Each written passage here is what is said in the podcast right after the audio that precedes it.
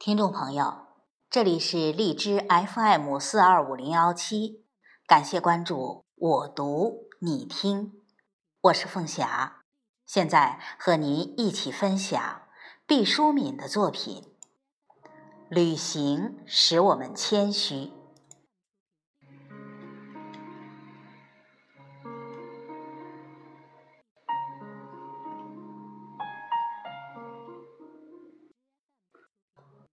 由于工作的关系，常常旅行。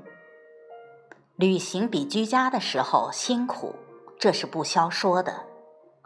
中国有句古话：“在家千日好，出门一时难。”说的就是这份不易。但时间长了，待在家里，筋骨锈了，就会生出一份隐隐的焦灼。迫不及待的想到外面走走去，是什么诱惑着我们放弃安宁和舒适，离开温暖的家，在某一个清晨或是深夜，毅然到遥远的他乡去了呢？当然，很多时候是为了谋生，为了无法推卸的责任和理由。但是，随着温饱的解决，我们越来越多自觉自愿地选择了人在旅途。一次，我应邀到国外访问，在规定的活动完结之后，主人很热情地让我挑选一个完全自由的项目，以便我可以更深入地了解这个国家。我想了想。提笔写下了乘坐火车或是长途汽车在大地上旅行。主人看了看那张纸，说：“好，我们很乐意满足您的要求。只是您的目的地是哪里呢？您究竟要到哪里去呢？”我说：“没有目的地，不到哪里去。”坐着车在土地上行走，就是目的，就是一切了。我固执地认为，要真正认识一个国家、一个民族、一块土地、一处山水，你必得独自漫游。旅行使我们谦虚，飞驰的速度，变幻的风景。奇异的遭遇，平逢的客人，这一切旅途中可能发生的事件，强烈的超出了我们已知的范畴，以一种陌生和挑战的姿态，敦促我们警醒，唤起我们好奇，在我们被琐碎磨损的生命里，张扬起绿色的旗帜。在我们被刻板疲惫的生活中注入新鲜的活力。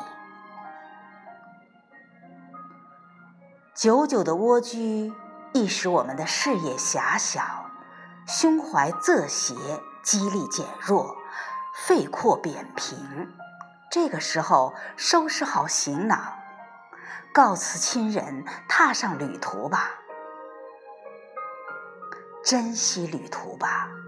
火车上那些不眠的夜晚，凭窗而立，看铁轨旁一盏盏路灯，闪着紫蓝色的光芒，瞬忽而逝，许多记忆幽灵般的复活了。人们常常在旅途中猛地想起湮灭许久的往事。忆起许多故人的音容笑貌，好像旅行是一种溶剂，融化了尘封的盖子，如烟的温情就升腾出来了。人们常常在旅途中，向相识才几个小时的旅伴倾诉衷肠，彼此那样深刻地走入了对方的精神架构。我甚至知道几位青年竟这样找到了自己的终生伴侣。有人把这些解释为旅途使人们亲近，是因为没有利害关系。我不同意这个观点。正是因为同乘一列车，同渡一条船，才使我们如此亲密。旅行使人性中温暖的那些因子弥散开来。